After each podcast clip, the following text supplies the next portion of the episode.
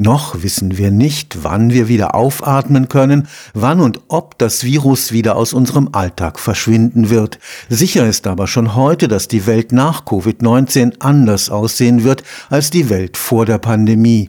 Die Jahre 2020 und 2021 könnten weltweit für einen tiefen Einschnitt sorgen, unser Zusammenleben möglicherweise auf Dauer verändern. Eine Studie des Karlsruher Instituts für Technologie wagt jetzt den Blick in die Zukunft Zukunft. Über 300 Zukunftsforscherinnen und Forscher wurden befragt, wie wir möglichst gut aus der Katastrophe herauskommen. In einem Punkt sind sie sich einig, man muss die Krise als Chance nutzen. Dass unser Planet sich auch im vergangenen Jahr weiter aufgeheizt hat, wurde durch Corona weitgehend verdrängt. Einerseits hat die Pandemie gezeigt, wie ohnmächtig wir gegenüber Naturkatastrophen sind.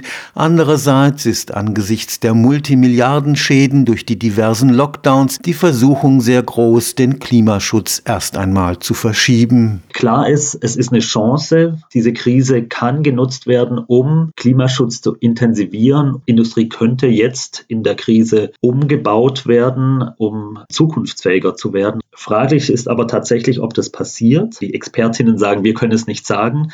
Aber wir sehen genau, dass das ein Thema mit sehr hoher politischer Relevanz ist. Denn langfristig wird der Klimawandel ein noch größeres Problem für die Menschheit werden wie diese Corona-Pandemie. Der Nachhaltigkeitsexperte Dr. Oliver Parodi ist Initiator der Zukunftsstudie zu den Folgen der Pandemie.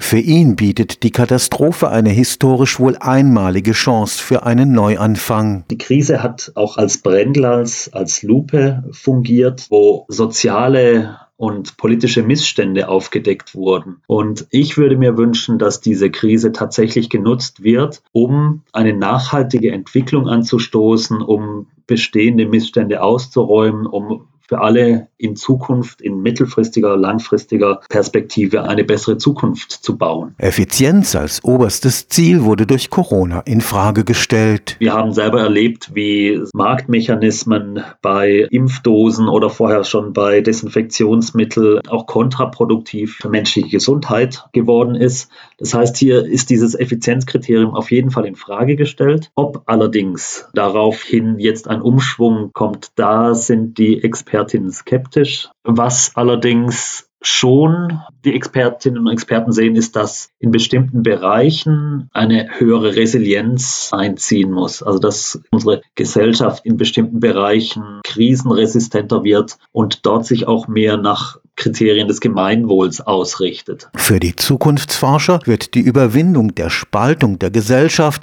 eine Kernaufgabe der Nach-Corona-Zeit sein. Die Krise führt zu einer weiteren Spaltung von unserer Gesellschaft in Form von Teilhabe, in Form von materiellem Wohlstand. Da gehen die Scheren weiter auseinander und dementsprechend muss da auch gegengesteuert werden. Entscheidend verändert durch die Pandemie wurde auch das Bild das sich die Gesellschaft von der Wissenschaft macht. Wissenschaft kann Hinweise bieten, kann auch Politik und Gesellschaft beraten. Sie kann aber nicht die Lösung per se bieten. Da ist eine gewisse Desillusionierung vielleicht auch von dem, was Wissenschaft leisten kann, passiert, was letztlich aber gut ist, dass Wissenschaft in die richtige Position rückt. Aber was durchaus passiert ist, ist, dass Politik Wissenschaft mehr in Beratungsprozesse eingebunden hat. Und jetzt im Fall der Corona-Krise natürlich zunächst mal medizinische Experten, Wissenschaftlerinnen. Das wurde aber auch kritisiert, dass dieser Kreis eigentlich breiter sein müsste. Und das bestätigt auch unsere Studie,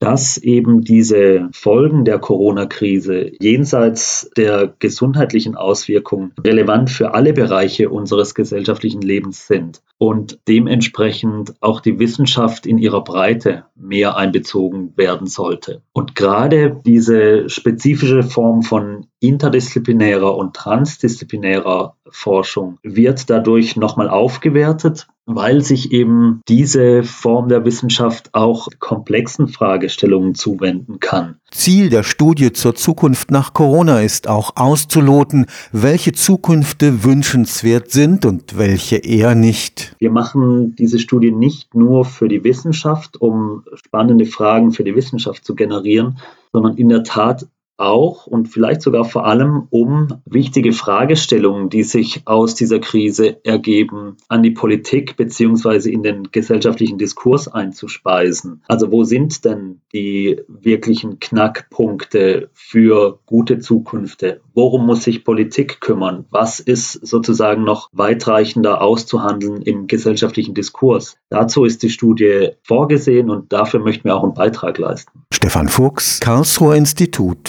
für Technologie.